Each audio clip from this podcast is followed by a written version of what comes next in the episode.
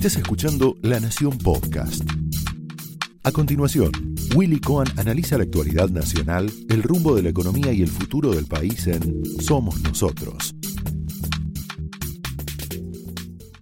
Señoras y señores, muy buenas noches. Bienvenidos a Somos Nosotros. Sin ninguna duda, los estallidos sociales que hemos visto en Bolivia, en Chile, están impactando cada vez más en la Argentina, independientemente de la situación muy, muy dinámica en cada uno de esos lugares. No somos nosotros especialistas en política internacional y la verdad que tampoco nos sentimos en calidad de dar consejos desde la Argentina en materia de estabilidad económica, por lo menos, eh, a lo que han sido dos modelos que con eh, distintas, naturalmente, historias, han mantenido cierta estabilidad económica bastante más que la Argentina en estos últimos años. Pero evidentemente estas situaciones están impactando de lleno. Fíjense ustedes que en la transición política entre el gobierno saliente y el elenco entrante, se está hablando mucho más de política exterior que de cuestiones económicas, que de cuestiones financieras. Nos reíamos recién con los amigos de la redacción del diario La Nación, porque es muy curioso lo que está pasando hoy en las redacciones de los diarios.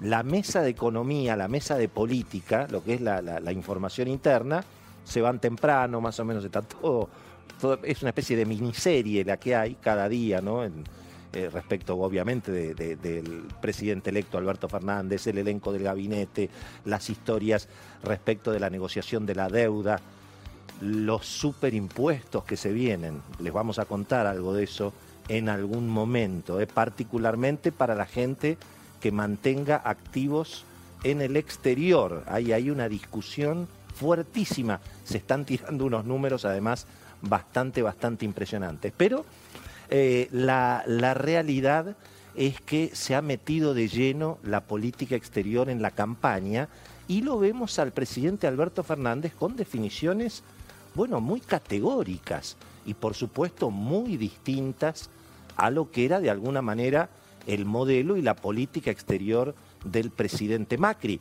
Macri, y bueno, claramente parecía más cerca de Trump, del G20, de los países occidentales de Europa, que del grupo de Puebla, no hay ninguna duda que eso es así.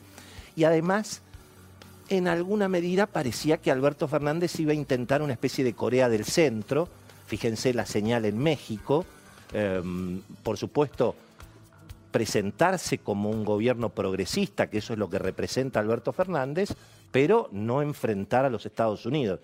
Sin embargo, toda esta situación tal vez se la ha tenido que sobreactuar un poquito, porque, bueno, la coalición que lo sostiene también la reclama. Además, el caso de Evo Morales es un caso muy sensible para todo el progresismo y en general la izquierda en Argentina. Y bueno, y ahora resulta que los mercados tienen un elemento más para preocuparse, que es precisamente, bueno, esta historia de que si eh, nos peleamos con Trump, va a ser más difícil eventualmente la negociación externa. Yo creo que eso es un poco una simplificación. Me parece que la negociación externa de Argentina va a ser muy difícil, aunque nos amiguemos con Trump. Pero aparece un elemento más, y bueno, y resulta que en las últimas dos jornadas eh, los bonos argentinos cayeron otra vez muy fuerte, el riesgo país volvió por arriba de 2.500 puntos. Es cierto que se tranquilizó momentáneamente el dólar, no es poco eso en la Argentina, el retiro de depósitos de los bancos está muy, muy controlado, 50 millones, 30 millones, sigue, pero no pone en peligro de ninguna manera ni la transición ni el sistema. Pero bueno, las incógnitas en materia económica van creciendo eh, y por supuesto tienen que ver con el, de alguna manera, qué va a pasar con la negociación de la deuda en Argentina, no solamente la deuda en dólares, hasta la deuda en pesos, no está muy claro cómo el gobierno lo va a refinanciar. Eh, hoy vamos a tener a el economista Diego Giacomini. Eh, está la discusión si sigue o no sigue el peligro de que se acelere fuertemente la inflación en la Argentina. Pero además vamos a tener hoy, bueno, un hombre que, bueno, ha conocido muchísimo a Alberto Fernández, a naturalmente la vicepresidenta electa Cristina Kirchner, que es Carlos Tomada, fue ministro de Trabajo durante toda la era Kirchner, conoce además al mundo sindical como nadie, y bueno, fíjense que la única pista que ha habido en materia económica es el famoso Plan Fernández, el de Roberto Fernández, el del líder de la Unión de Tranviarios Automotor, que acuérdense que pidió la maquinita de la felicidad. Y bueno, pero claro, esa maquinita de la felicidad puede funcionar si se estabiliza la economía, si no es muy peligrosa. Y bueno, y por supuesto todas las preguntas que hay. ¿Quién es finalmente Alberto Fernández? ¿Cómo va a ser el gobierno? ¿Cuánto va a influir Cristina? Bueno, todo eso vamos a charlar con eh, el amigo Carlos Tomada, que lo tenemos hoy como invitado, y después Diego, Diego Giacomini. Pero bueno, no solamente el elenco, Beto Valdés hoy tiene prácticamente todos los nombres que se están tirando del gabinete, el salpicón de nombres.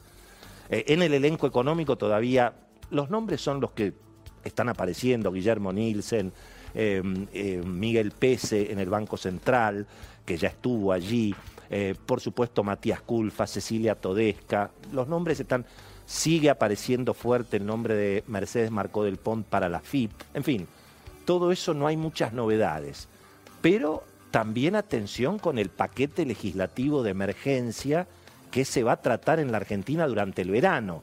Ya están pedidas las sesiones extraordinarias en enero y bueno, es cantado que se vienen superpoderes con super emergencia económica para el presidente, para el Poder Ejecutivo, pero además se vienen superimpuestos.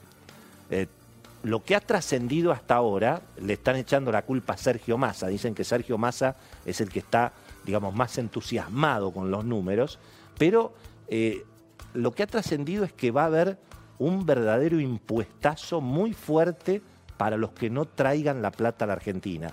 Incluso hasta tal vez con la posibilidad de un nuevo blanqueo, pero un blanqueo para la clase media y con mucho beneficio para el que traiga la plata. El que no la trae, y muchos que ya la declararon, bueno, se están tirando números de una irresponsabilidad 10%, 20%, en fin. Hay mucho por discutir allí, pero va a ser uno de los grandes temas que se venga en la discusión parlamentaria. Esto fue Somos Nosotros, un podcast exclusivo de La Nación.